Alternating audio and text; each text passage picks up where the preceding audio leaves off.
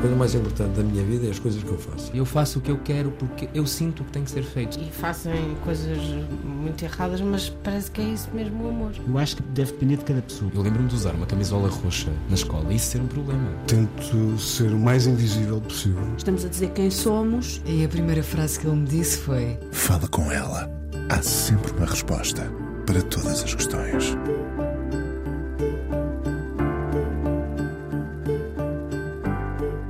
Metódica e organizada, apesar do meio em que se movimenta há décadas, viver da vertigem e do permanente caos. A vida das agências de publicidade está longe de ter o glamour de Mad Men, ainda que seja da melhor e mais depurada ideia que continua a nascer a mais eficaz campanha. E já agora, o que será isso da eficácia no mundo da publicidade? E quando é que a provocação começou a ser medida? Por medo das consequências. A conversa com a convidada de hoje já estava combinada antes de termos conhecido a campanha da cadeia sueca de mobiliário que pôs uma estante nas bocas do mundo. Foi um instante, um risco. Há muito tempo que as reações não eram tão imediatas e em cadeia também. Alguém terá ido demasiado longe numa altura delicada ou andamos demasiado adormecidos e já pouco habituados à publicidade como terreno onde a provocação é o motor.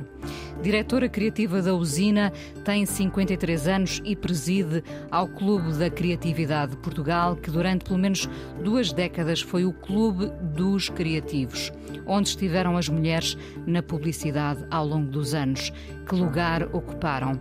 Porque foi e é tão longa e difícil a chegada das mulheres a lugares de chefia como se esse lugar da criatividade, da provocação e do risco lhes tivesse sido muitas vezes negado.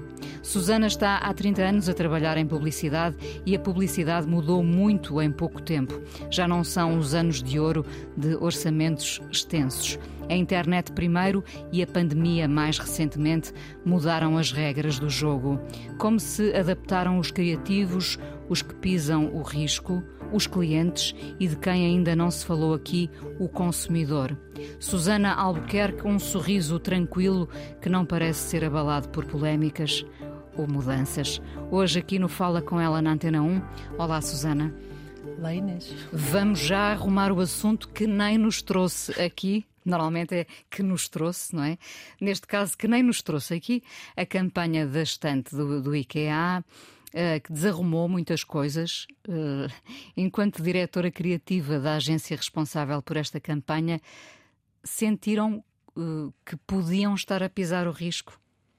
Sentimos que, de alguma forma, estávamos a falar sobre um assunto que a publicidade normalmente não fala. E isso, quando fazes diferente, estás a pisar um risco, não é? Pelo menos estás a pisar o risco de fazer diferente e de seres reparado. Mas a, a intenção era, era essa. Não, não, a intenção não era ter.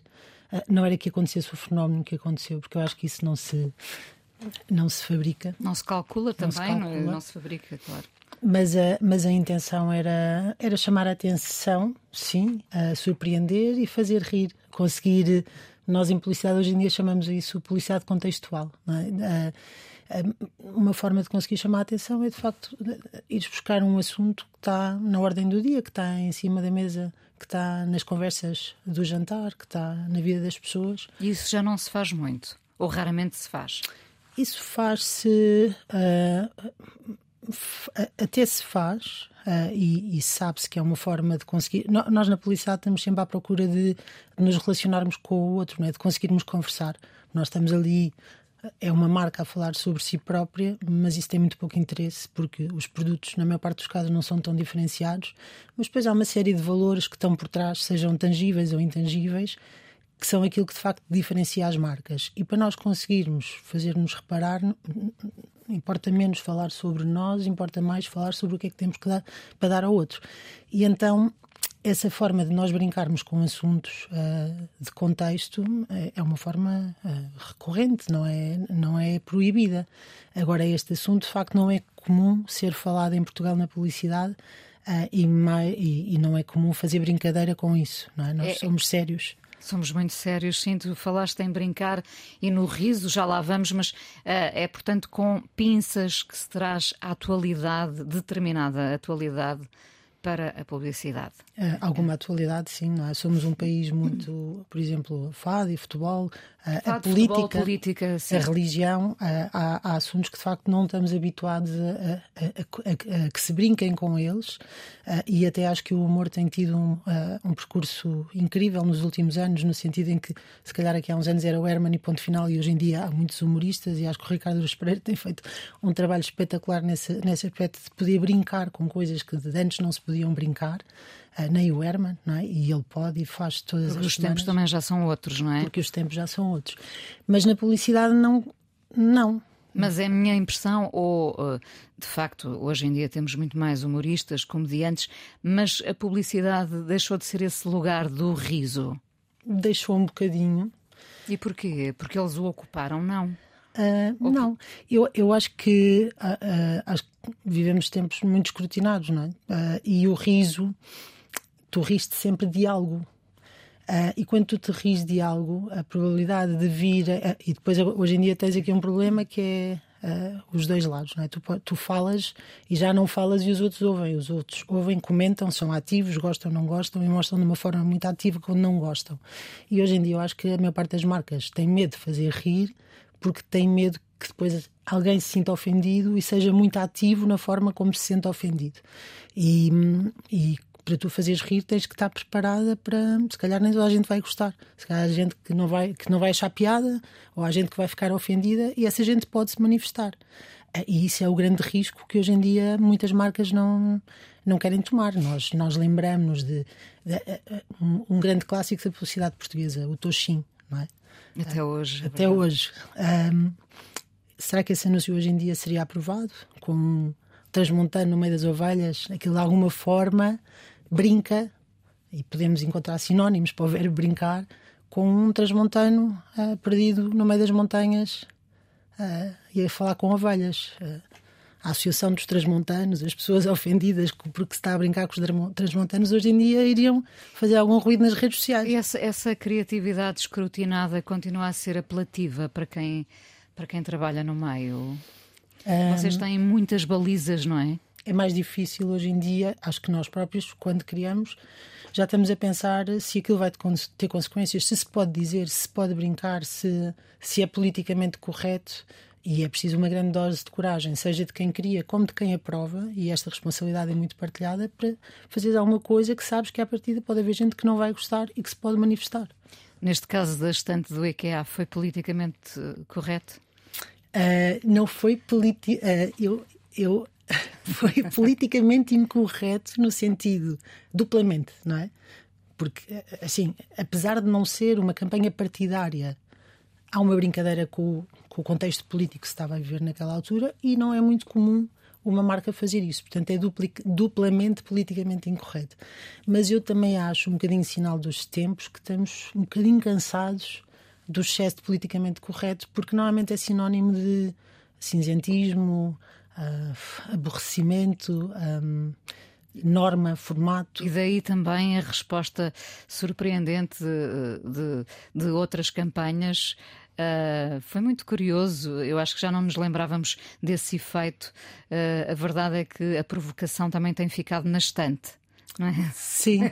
Está lá arrumada há algum tempo, não é? E com pó. Porque estamos de facto muito cautelosos com o risco. Todos nós. todos nós. Vemos isso nas nossas relações pessoais, na, na forma como nos expressamos, nos amigos, na, nas conversas familiares. Uh, hoje em dia tem que se ter cuidado com tudo que é uma coisa um bocadinho cansativa, não é? Onde é que fica a, a, a liberdade e a liberdade de expressão e, e, a, e o não pensar demasiado em tudo o que se diz e o que se faz, que eu acho que é também definição de, do que somos, não é? Porque senão... E, isso também do lado dos clientes. Isso lado dos clientes, sim. Uh, sim. na maior parte dos casos, sim. Uh, porque têm uma responsabilidade, uh, porque são eles, enfim, que estão a suportar, são o nome, em último em último caso, são o nome que vai aparecer associado a determinado contexto de campanha, uh, raramente se fala das agências. Fala-se das agências dentro das agências, não é? Sim. O espectador, o espectador consumidor, uh, raramente sabem, até ser notícia, como neste caso, não é? Sim, para todos os efeitos. O último grande responsável daquela campanha é o cliente, porque claro, é a marca dele claro, que está lá. Claro. Mas aí entra de facto a marca. E eu até acho que, que nem, toda, nem todas as marcas podiam fazer aquilo. Acho que a IKEA tem uma tradição de, de ser uma marca bem disposta, ligeira, brincalhona, que fala com sentido de humor. Eu lembro quando comecei a trabalhar em publicidade, dos filmes que eu mais gostava era um anúncio de IKEA. Provavelmente não te lembras, porque é um, é um anúncio americano ou canadiano, não tenho a certeza. Uh, realizado pelo Spike Jones, que era, uh, era assim, um filme muito emocional, com uma lâmpada que é deitada para o lixo, abandonada. Não é? Alguém que decidiu deitar fora uma lâmpada e há assim uma música, a chuva a cair na janela tu já estás, a, já estás a, a, empatizar com a lâmpada e a pensar, coitadinha da lâmpada, até que entra um sueco no meio do filme e diz: Porquê que estás a chorar? É só uma lâmpada. Compraram uma muito mais bonita na IKEA. Pronto, eram outros tempos, na altura em que se calhar nós, eles vieram com essa proposta, não é? De substituir móveis mais rapidamente. Hoje em dia estamos noutro mundo e até isso, hoje em dia não faz mais sentido e nós queremos é que os móveis durem muito tempo. Mas isso também era uma abordagem politicamente incorreta, que é fazer-te sentir pena de uma lâmpada e depois vir um sueco dizer és parvo, estás com pena de uma lâmpada. Portanto, existe essa tradição na marca de brincar, de provocar uh, sensações nas pessoas e, de facto, conseguir eh, ter uma relação com elas, porque é assim. Hum, uh, já percebemos que também os clientes uh, domaram e domesticaram as suas exigências, não é? Uh, e o consumidor, no meio disto tudo, o que é que o consumidor quer, Susana? São muitos os consumidores, não é? Há muitos consumidores, como há vários tipos de leitores de jornais, por exemplo. fazer uma campanha transversal nunca é o objetivo ou pode ser? Eu acho que pode ser. Eu acho que hoje em dia e, sobretudo, desde, desde que andamos com um computador no bolso, uh, acho que uh, os consumidores, em relação às marcas, muitas vezes querem informar-se, não é? E ativamente, se precisam de alguma coisa, vão a um site, vão ver um preço, vão comprar modelos. Portanto, estamos perante um consumidor mais informado. Mais informado nesse aspecto, não é? Hum. Eu, eu, uh, se calhar eu até quero ir à loja depois para comprovar, mas eu quando vou à loja e se for uma, uma, uma, compra de algum preço ou de algum envolvimento, eu já vi, eu já comparei. Já vai brifado. Já vou meio brifado, não é? Portanto, eu estou cá na minha vidinha e quero aquilo que me interessa e procuro e sei e comparo e sei os preços. E depois, isso é o consumidor, o que compra. Mas atrás do consumidor há uma pessoa. E as pessoas, o que é que as pessoas querem? As pessoas querem toda a mesma coisa. Querem ser entretidas, querem ser sensibilizadas, querem ser tocadas, uh, querem aprender alguma coisa que não saibam. Uh, e esse é o lado que nós temos que fazer além de informar. É? Este, eu acho que a nossa profissão está mais próxima, como o Bill Bernbach, que é provavelmente o grande guru da publicidade moderna, eh, definiu. Assim, nós não, não só informamos, nós também informamos, mas nós persuadimos de alguma forma nós temos que seduzir para alguma coisa que interessa às pessoas, não? tem que haver ali alguma coisa que lhes interessa a elas. Eh, se encontrasse uma palavra eh, eh, que se anexe aos criativos, seria sedução? Sedução, provavelmente, sim. sim. sim. E aí é onde, onde entra a arte. Não é? A linguagem cinematográfica, a escrita, é? alguma poesia, as figuras de estilo, porque são essas ferramentas que, em cima de uma mensagem racional e de verdades que têm que ser verdades ou do consumidor, ou do produto, ou da marca, depois nós eh, adereçamos com arte para que a mensagem consiga vencer a invisibilidade, porque eu só ando à procura do que me interessa, mas depois, por acaso, sem eu procurar, pode haver alguma coisa que vem ter comigo e que me chama a atenção exatamente por, a, por essa por essa capacidade mais poética de me chamar a atenção e de me seduzir. No fundo, é sempre a sedução, porque ainda agora falavas dos humoristas. Os humoristas estão ali, ou os comediantes estão ali em cima do palco, a tentar seduzir a plateia uh, com uma gargalhada, não é? Nós vivemos em função dessa, dessa sedução e, e a publicidade. Uh, muito mais ainda, não é? Não, não é necessariamente uma sedução romântica, mas é uma sedução, sim, para uh, eu tenho aqui alguma coisa que te interessa. Claro, que te faz claro. rir, que te faz claro, sentir, que te claro. faz pensar, que faz alguma coisa em ti. Uh, os, os, criativos as criativas também continuam a fazer campanhas onde uh, a provocação é muitas vezes rejeitada. Ou seja, apesar das tais balizas, dos nossos critérios, tudo muito mais domesticado, continua a arriscar-se, mesmo que depois se receba uma nega? Sim, acho que, acho que essa, tem que, ser, essa é, tem que ser e continua a ser a definição do nosso trabalho. Nós somos sonhadores, nós recebemos um desafio e. e... São sonhadores. Sim, acho que somos, temos que ser, senão acho que não. Acho que a capacidade criativa morre no dia em que deixarmos de sonhar. Nós já sabemos que todos os processos vão ser complicados, vão ter constrangimentos de dinheiro, de ah, do que, que é preciso dizer exatamente, de, mas primeiro nós temos que voar alguma coisa, temos que sonhar e depois logo. logo nos vão aterrizar. Tu, 30 anos depois, continuas a voar? Continuo. Eu não sou nada voadora no dia a dia, sou uma pessoa muito pragmática. Mas sempre que aparece um desafio, que eu acho que é um desafio, continua a haver muitos desafios que me fazem sonhar e que eu imagino, aqui vamos fazer uma coisa incrível. E, ah, não, mas este cliente é um chato. Não, não interessa. Tenho a certeza que desta vez há sempre uma esperança. Acreditamos, eu continuo a acreditar em muitos projetos que me aparecem que nós vamos conseguir fazer uma coisa especial e com valor. Isso é bom para motivar as e, equipas. E valor, imagino. atenção, para mim é muito importante também ter valor para quem vê. Uh, sentir que aquilo que nós falamos, fazemos. Não é uma fraude? Não é uma fraude, não é mentira e deixa uma pegada positiva. Hoje, hoje em dia fala-se muito nisso, não é? Assim, se esboçar um sorriso, se fizer alguém esboçar um sorriso, ou se fizer alguém aprender uma coisa que não sabia, ou ver alguma coisa que ela achou que valeu a pena, já está ganho. Já está ganho. Imagino que haja muita gente nova uh, com imensas capacidades no meio. Uh, a internet mudou de facto as regras do jogo? Mudou muito, porque hum, antes era muito. era difícil ter impacto, mas era muito mais fácil porque as pessoas estavam todas sentadas no sofá a ver os mesmos programas de televisão à mesma hora e depois, no dia a seguir, chegavam ao trabalho, onde fosse, e comentavam, não é? ou comentavam ao jantar na família. E hoje em dia está cada um no seu aparelho a ver sua coisa, muitas vezes sem bloco publicitário, e as pessoas. Hum, fragmentou-se muito. Não é? não, já é muito mais difícil chegar a muita gente. Ainda se ouve muita pergunta: tu não viste Uh, e vamos a correr ver porque não apanhamos todos, uh, lá está, o mesmo canal, o mesmo canal de difusão, neste caso, que já nem é a televisão muitas vezes. Já não é muitas vezes a televisão, não é? Muitas vezes os anúncios chegam-nos através das redes sociais, é? hoje em dia. Sim. E a pandemia? O mercado adaptou-se ao mundo depois dela ou nada mudou muito? Eu achava que ia mudar muita coisa, acho que não mudou tanta coisa. Acho que nós rapidamente voltámos uh, a um mundo pré-pandemia mais ou menos parecido. Sim. Acho que sim, mas, mas, mas acho que algumas coisas mudaram. Por exemplo, uh, estes novos modelos de trabalho híbridos, uh, eu, eu tenho a certeza que nós precisamos de estar juntos, pelo menos em atividades criativas. Tu sentes isso? Sinto, sim. sinto. Sinto que é fundamental um, haver um. Acho que é um contexto que contagia, que se não existir, acho que o trabalho é mais pobre. Agora, não acho que tenhamos que estar cinco dias por semana, das nove uh, às seis, todos a toda hora juntos. Por exemplo, no nosso caso, o que encontramos foi estamos juntos três dias por semana e depois há dois dias que as pessoas, se quiserem, vão ao escritório, se não quiserem, podem trabalhar de casa. Há muitos modelos diferentes. As pessoas são mais produtivas nesses três dias? Depende, depende das pessoas, mas eu acho que, acho que as pessoas são mais produtivas quando têm esta flexibilidade. E há muita gente que é mais produtiva em casa. O problema é que, é que uma empresa, uma agência criativa, não é? A cultura que tu tens numa empresa em que tens pessoas mais novas e mais velhas, mais experientes e menos experientes, precisamos muito estar uns com os outros.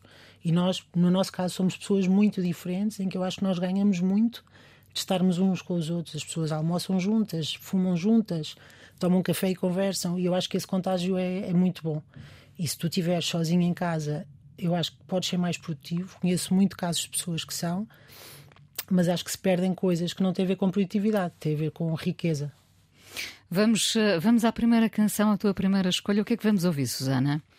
Então, uh, escolhi, uh, acho que foi das últimas letras que mais me chamou a atenção.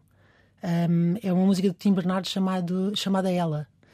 Um, e é sobre. É uma, é, é, uma, é uma coisa que se fala muito hoje em dia, que é a empatia e a saúde mental, mas eu acho que é mais fácil falar do que pôr em prática. E, e eu, eu ouvi aquela letra e fiquei arrepiada, porque é sobre alguém que é atento ao outro. E eu acho uma letra linda. Vamos ouvir o Tim Bernardes então.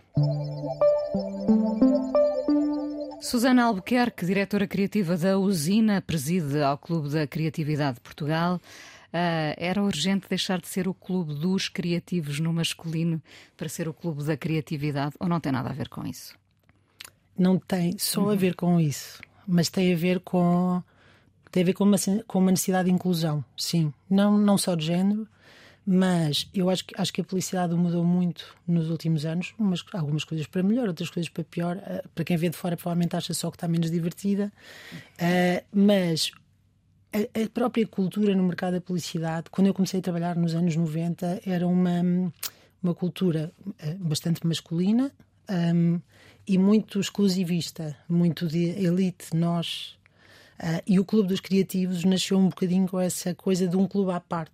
Nós, os criativos, com, com, com um propósito muito saudável e muito bom, que era uh, elevar o critério, promover o bom trabalho que se fazia cá, pôr os nomes das pessoas que faziam o trabalho nas fichas técnicas, para não haver aquele anonimato das equipas criativas. Portanto, havia todos os bons motivos para fazer aquele clube, mas era o Clube dos Criativos. E aquilo que aconteceu nos últimos anos, e foi isso que nós sentimos e por isso pedimos para pedimos à comunidade, perguntámos à comunidade para, para, reformular. para reformular, é que hum, a criatividade não é só feita pelos criativos. Uh, isto que nós falámos, por exemplo, da IKEA, se, se a IKEA não tivesse tido a vontade e a coragem de pôr aquela campanha na rua, nós podíamos tê-la feito, mas tinha ficado na gaveta de uma outra estante qualquer.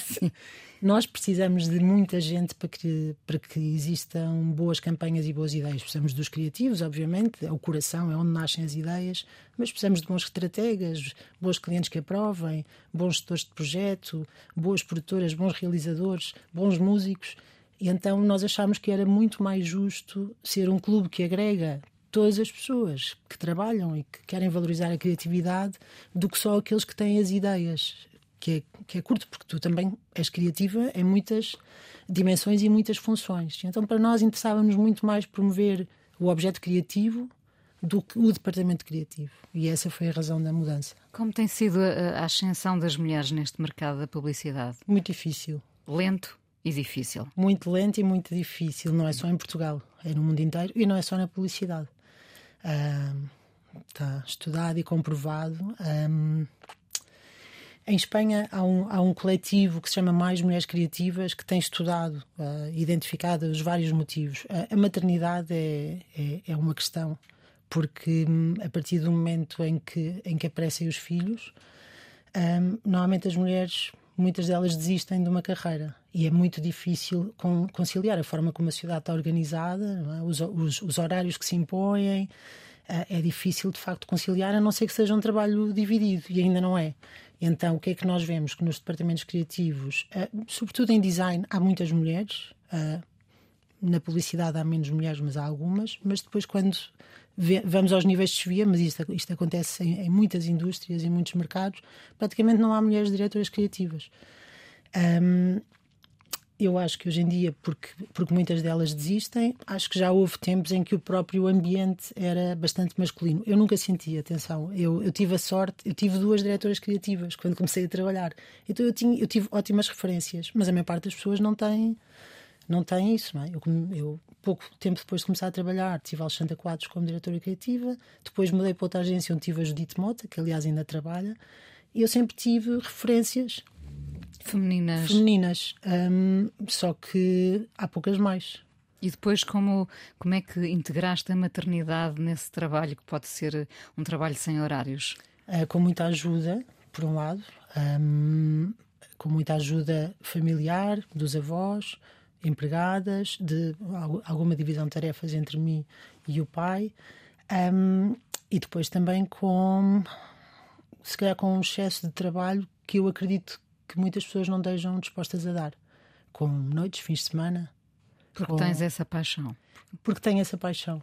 Hum. De alguma hum. forma tenho. Acho que eu não, muitas pessoas dizem, às vezes dizem, ah, mas uh, trabalhas demais ou trabalhas demasiadas horas e eu assim, se estiver a fazer uma coisa que não gosto, fico logo farta. Mas quando estou realmente entusiasmada envolvida, é quase é uma fonte de prazer. O prazer que me dá quando, quando o projeto fica fechado e as coisas são boas, é uma coisa que me, que me alimenta muito. Portanto, havia essa vontade minha de investir, as miúdas iam para a cama e eu abria o computador e ficava mais uma ou duas horas. E eu sei que nem toda, mas eu acho que nem toda a gente, muitas vezes fala-se, ah, mas precisamos de mais mulheres diretoras criativas. Precisamos se elas quiserem, não é? Eu quis, nunca ninguém me barrou o caminho. Não te, eu acho que as mulheres não têm todas que querer o mesmo. O que eu acho que é muito importante é garantirmos que se elas quiserem, têm as condições, os empurrões, o, a, o, os incentivos que precisam para ser. Olha, volto à série Mad Men, que na altura me marcou muito. Eu confesso que, que fui uh, muito fã de, de, Mad Men. Provavelmente, se visse agora a série, não ia achar a mesma piada, já também uh, com as minhas balizas, que são outras, não é? Bom, mas a, a série Mad Men tinha nas mulheres as secretárias, repare-se, claro que estamos a falar de outras décadas, mas e tínhamos uma criativa que demorou muito tempo para ser respeitada. Uh, a Peggy. A Peggy. Estamos muito longe dessa realidade, ainda assim. Eu acho que estamos muito longe dessa realidade.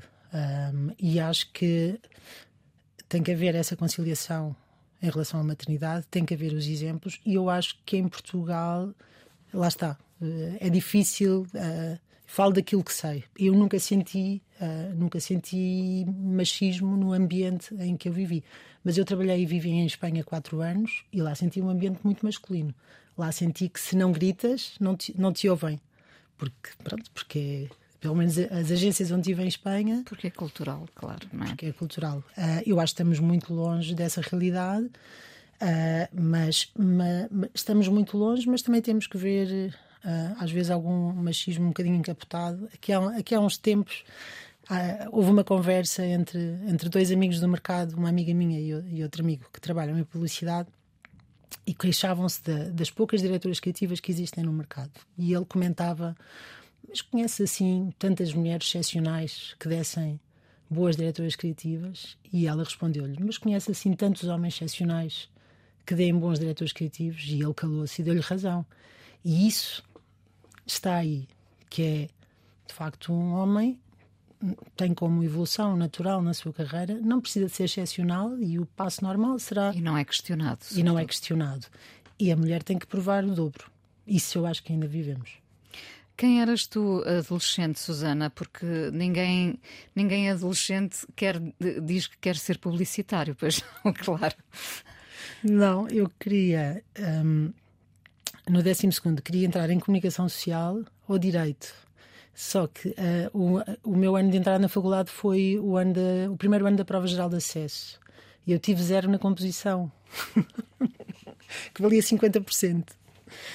Uh, então lá se foram os meus sonhos de entrar em direito ou em comunicação social e fiquei sem pensar, uh, fiquei a pensar, espero mais um ano, mas depois tinha uma amiga que ia para a publicidade e a irmã dela já estava no curso e eu pensei, vou experimentar. E a verdade é que assim que entrei no curso, não só gostei muito de toda a base de ciências sociais, que era o primeiro ano, como fui, fui o meu interesse pela área foi crescendo e eu comecei a trabalhar numa agência no último ano em que ainda estava a estudar e, e nunca mais questionei. Houve uma altura que tinha, tinha aquelas dúvidas assim meio éticas. É, éticas no sentido de ah, mas é mesmo isto, é mesmo isto que eu quero fazer na vida, vender produtos às outras pessoas, é mesmo isso que eu quero fazer. Mas depois uh, fui-me reconciliando com a ideia um, e também pensando que seria muito pior ser advogada. jornalista. Por, por, questões éticas também. por questões éticas, sobretudo. Jornalista talvez fosse mais interessante. Eu acho que era, era provavelmente das grandes paixões que eu tinha. Eu lembro-me de ter uma máquina de escrever e fazer revistas em casa, recortava e fazia artigos. Uh, mas eu, na verdade, aquilo que eu mais gosto na publicidade, para já eu acho que é possível ter uma ética na publicidade. Acho mesmo. E conheço muita gente que tem essa integridade. Uh, de haver, de, dizemos verdades, não dizemos mentiras e, e, trabalhamos com clientes que também se recusam a dizer mentiras. E depois eu acho que nós, enquanto vivemos numa sociedade capitalista, temos ali um papel. Temos um papel informativo, temos um papel também de entretenimento. Eu, eu, eu, dou, eu para mim, a publicidade está tanto na economia como na cultura pop. E nós temos imensos casos na história, desde Toulouse-Lautrec, Andy Warhol, Fernando Pessoa, Uh, sim, estamos ao serviço da economia e do capitalismo e vendemos produtos, mas também divertimos, fazemos sonhar, uh, entretemos, uh, informamos e eu acho que hum, acho que há coisas piores para fazer na vida. Qual foi a tua primeira grande campanha? Uma de que te orgulhes, ou várias? Assim.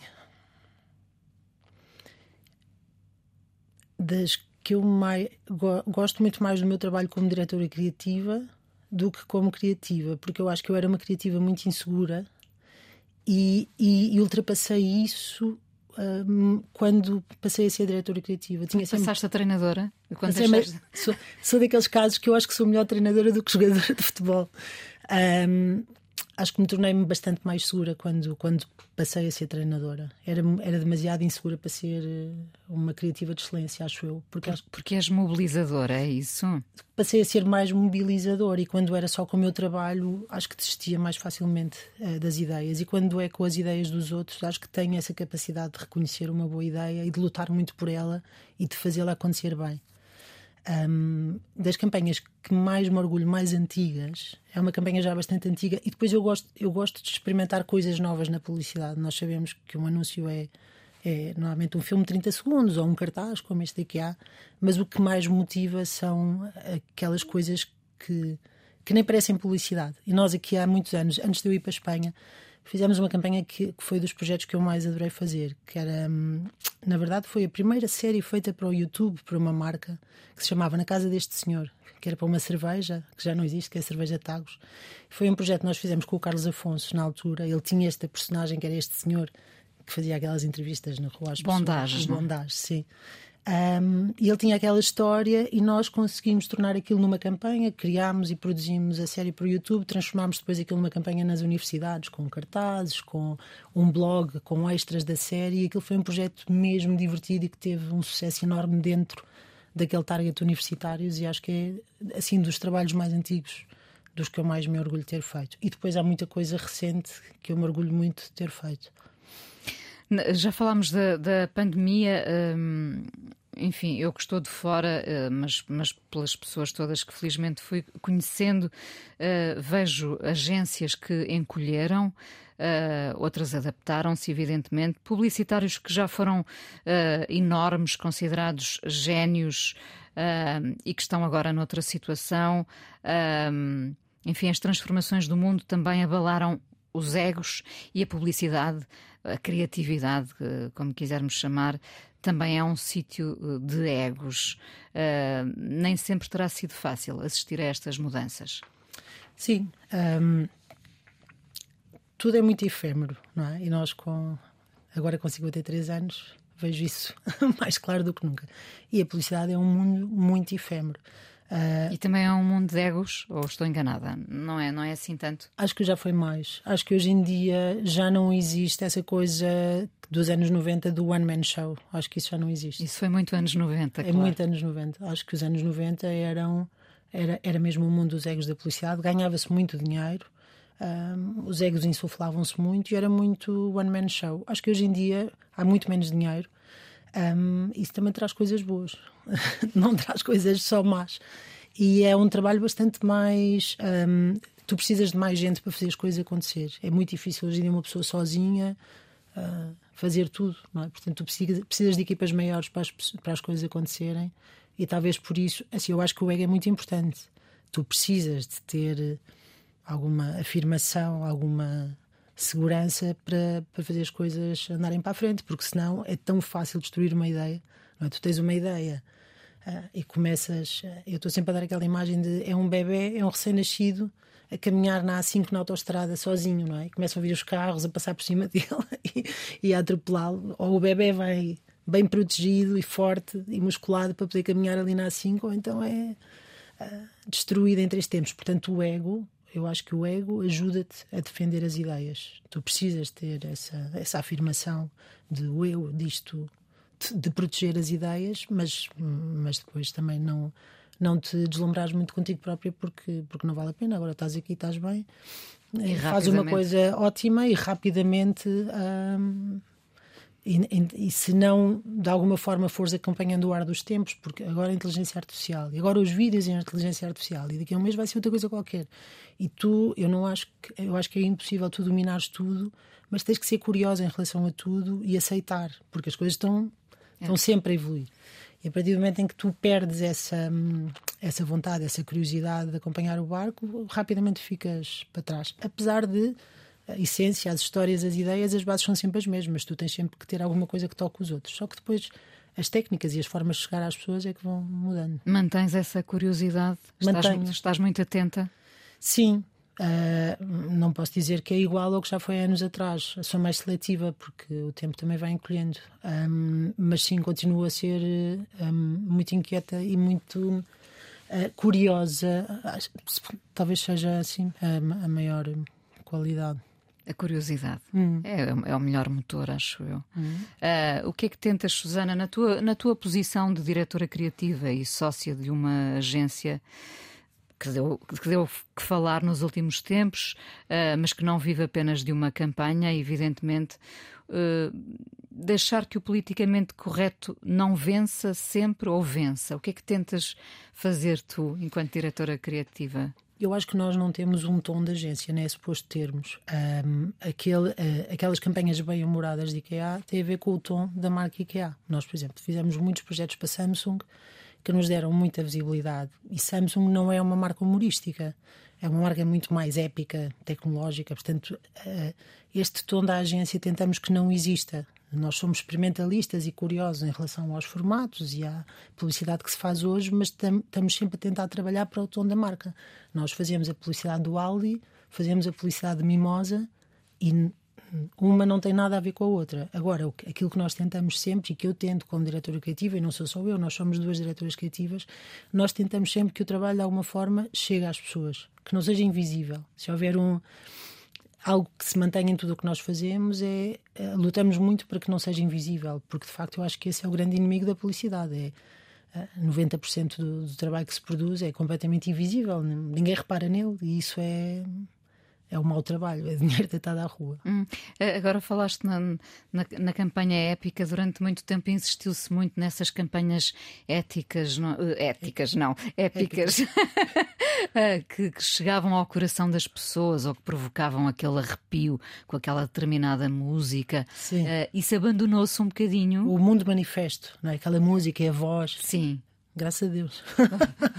Porque não era de todo uma coisa que te interessasse. Não, não, não. Quando eu falo de épico, no caso de Samsung, nós fizemos muitos projetos para eles em que o que nós fazíamos era aproveitar os telefones para fazer algo que nunca tinha sido feito, feito para demonstrar a capacidade técnica dos telefones. Quando eu falo de épico, é fizemos, por exemplo, uma fotografia da costa de Portugal inteira, 943 km de fotografia, em que nós, com um telefone, fotografámos desde, desde Moleda até Monte Gordo e depois colámos as fotografias todas e as pessoas podiam navegar na foto.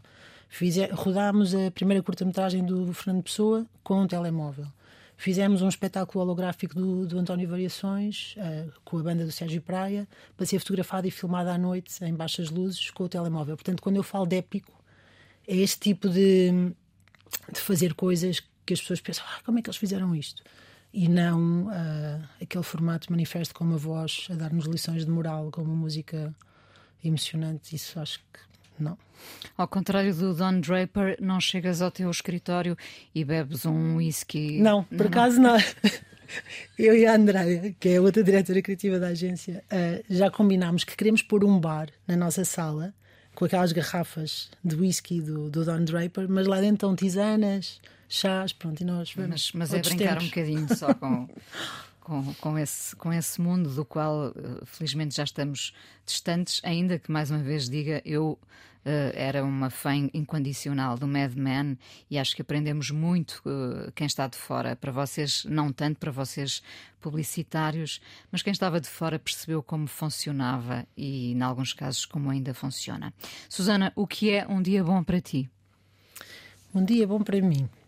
Já percebi que não é chegar ao escritório e abrir uma dessas garrafas. Não. Mas...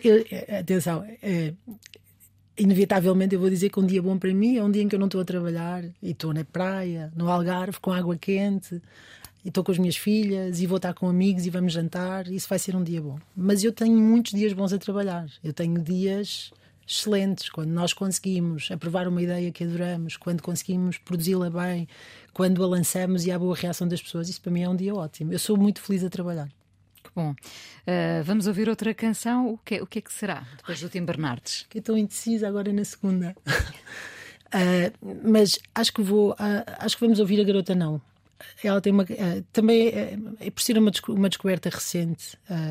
Descobri, descobri ao vivo, vi primeira, pela primeira vez ao vivo e a, e a cantar esta canção que é O Que Mulher é Essa? E é uma canção que fala da publicidade uh, e fala também muito do, dos clichês, não é? De, e nós na publicidade temos o poder de perpetuar clichês, mas também temos o poder de os combater. E nós pensamos muito nisso todos os dias.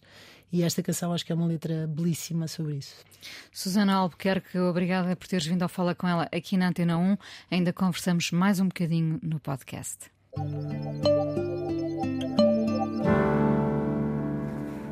Susana Albuquerque, presidente do Clube da Criatividade de Portugal. Um, qual é o verdadeiro, já que explicaste a questão de, de, de, de ser agregador uh, uh, e, portanto, ter mudado o, o, nome, mas qual é o verdadeiro papel do clube? Nós, não, nós que estamos de fora nunca percebemos bem a utilidade destas, destes organismos, destas, uh, destes lugares. O, o, o, que é que, o que é que congrega, o que é que faz o Clube da Criatividade? Junta pessoas? Sim. Mostra produtos, uh, campanhas neste caso, mostra quem as fez, é um bocadinho isso? Sim, o clube nasceu para, um, primeiro para organizar um festival e um livro, em que se queria dar visibilidade aos criativos. 25, 25 anos depois, continua a ser o grande objetivo do clube é dar visibilidade. Só que hoje em dia essa visibilidade uh, espalhou-se. Nós temos o lado da visibilidade do festival, em que nós damos visibilidade aos, aos melhores trabalhos do ano, às agências que estiveram por trás, aos clientes, aos criativos, às marcas. Depois damos visibilidade a quem está a começar. Temos muitas iniciativas para jovens criativos. Uh, briefs abertos, mostras, uh, portfólio doctor, uh, em que profissionais mais experientes ajudam os mais novos a fazer, a melhorar o seu portfólio, portfólio night, em que tens speed datings com 25 diretores criativos para mostrares o trabalho e eventualmente conseguires um emprego. Portanto, temos muito trabalho dedicado a jovens criativos. Temos um programa de estágios também, que chamamos Safari Criativo. Uh, temos um lado também de internacionalização, porque temos uma ligação ao Clube dos Clubes da Europa, portanto, o trabalho que é premiado em Portugal depois também concorre fora e tentamos também ajudar a internacionalizar uh, criativos através de outras iniciativas com com essa associação. Portanto, se eu tivesse que resumir numa só palavra, seria dar visibilidade, dignificar e valorizar o trabalho criativo. Basicamente é isso. Depois temos muitas iniciativas. Organizamos um festival, fazemos jantares com palestra, tertúlias sobre assuntos, uh, fazemos formações, portanto, tudo aquilo que possa interessar a quem trabalha em criatividade, nós tentamos uh, ajudar. Os prémios lá fora continuam a ter o mesmo valor? Menos. Eu, deixei de ouvir falar tanto como a determinada altura ouvia falar, Sim. não é? Acho que é, depois, quando há, quando há muito, tudo perde valor. E hoje em dia há tantos festivais que é difícil uh, que cada um valha muito. Carne, obviamente, continua a ser uh, uma referência, mas mesmo carne está muito diferente.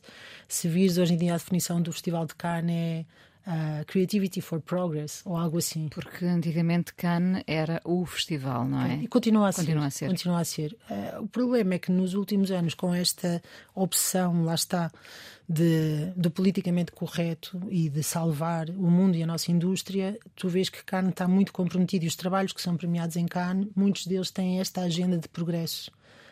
Um, Claro que continua e não quer ser injusto, ainda no último ano houve trabalhos que saíram premiados que eram por trabalho comercial, divertido, uh, que vende produtos, mas depois há, há, umas, há uma grande, grande percentagem de trabalho que tem este objetivo de melhorar a sociedade, que é muito, que eu acho que é muito legítimo. Uh, a questão é depois, não é trabalho que se veja muito no dia a dia nos países. Uh, muito aquele trabalho às vezes é feito só para festival e isso eu sou absolutamente contra, porque eu acho que aquilo que se permeia nos, nos festivais tem que ser resultado daquilo que se fez objetivamente. A tal verdade, a tal ética profissional tem que vir aí também, não é? Nós temos que premiar aquilo que aconteceu e não fazer coisas para serem premiadas.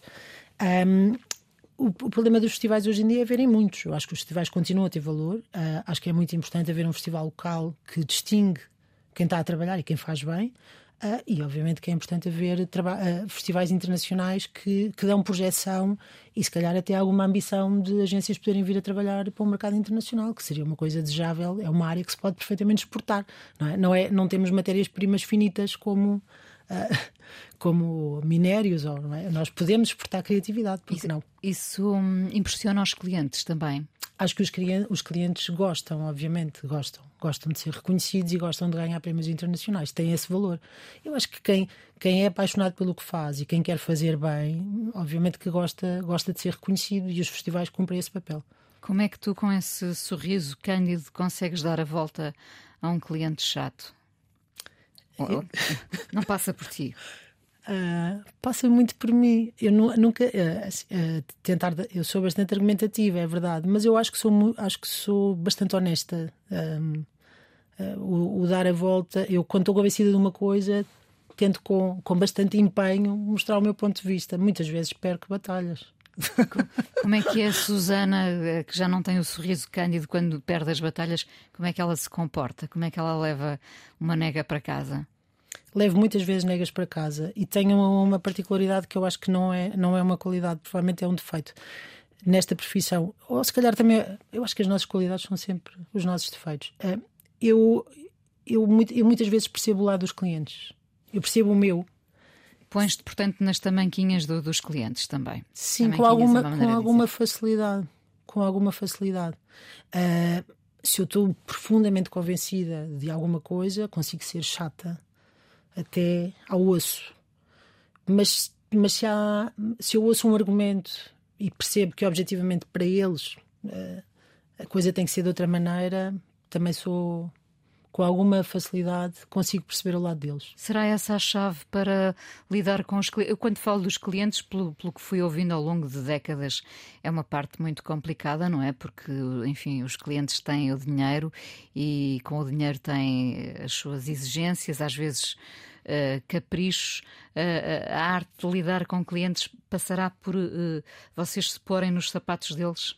Eu acho que isso é meio fundamental. Aquela música do Tim Bernardes não é não é inocente. Eu acho que hoje em dia fala-se muito disso. Não é? Falas muito de, ah, é muito importante pôr-te nos sapatos dos outros, mas é muito difícil pôr isso em prática. E eu não, não estou a dizer, eu tenho muita dificuldade de fazer isso, por exemplo, na relação com as minhas filhas, e temos choques, há um choque geracional muito grande, mas com os clientes eu tenho alguma facilidade em pôr-me nos sapatos deles. Eu, eles às vezes dizem coisas que eu vejo que há pessoas na sala que acham absurdo e eu olho para aquilo e penso, assim, não sempre, não é? Há alturas em que ouço coisas e penso, oh, isto não tem pés nem cabeça. E, e, digo, não desta forma, mas de outra. mas há coisas que eles dizem que eu penso, ele tem razão. Uh, eu acho que nós, nós temos a nossa agenda. É? Nós queremos fazer um trabalho criativo que seja inovador, que seja diferente, que rompa, que surpreenda. Eles têm a agenda deles. Eles querem vender, ter uma marca forte e que a publicidade, que a criatividade ajuda a fazer isso. E é bom quando nos encontramos, não é? Quando nós conseguimos fazer, uh, quando nós conseguimos romper e eles ao mesmo tempo conseguem vender. Mas às vezes afastamos, não é? Aquelas bolinhas que, que se afastam e se aproximam. E quando estamos muito afastados e eles dão argumentos que eu penso eles têm razão, quer dizer, nós trabalhamos para eles. Isto não é, acho que é a grande diferença para a arte, não é? Se eu, eu não estou no meu estúdio a fazer aquilo que me apetece.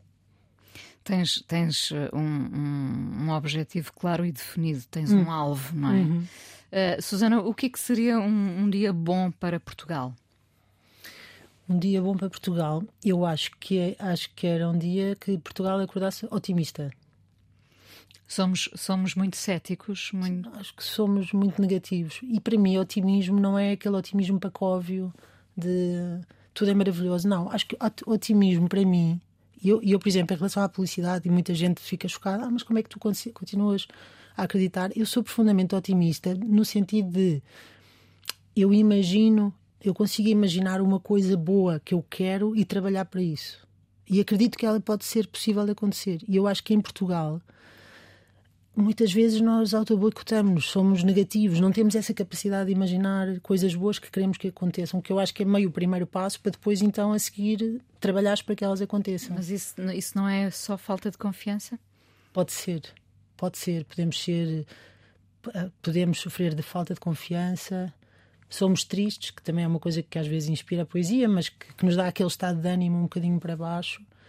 Uh, é isso, se calhar é, é, muita falta de confiança. Conheceste esse contraste quando estiveste em Espanha? Sim, muito, muito diferente.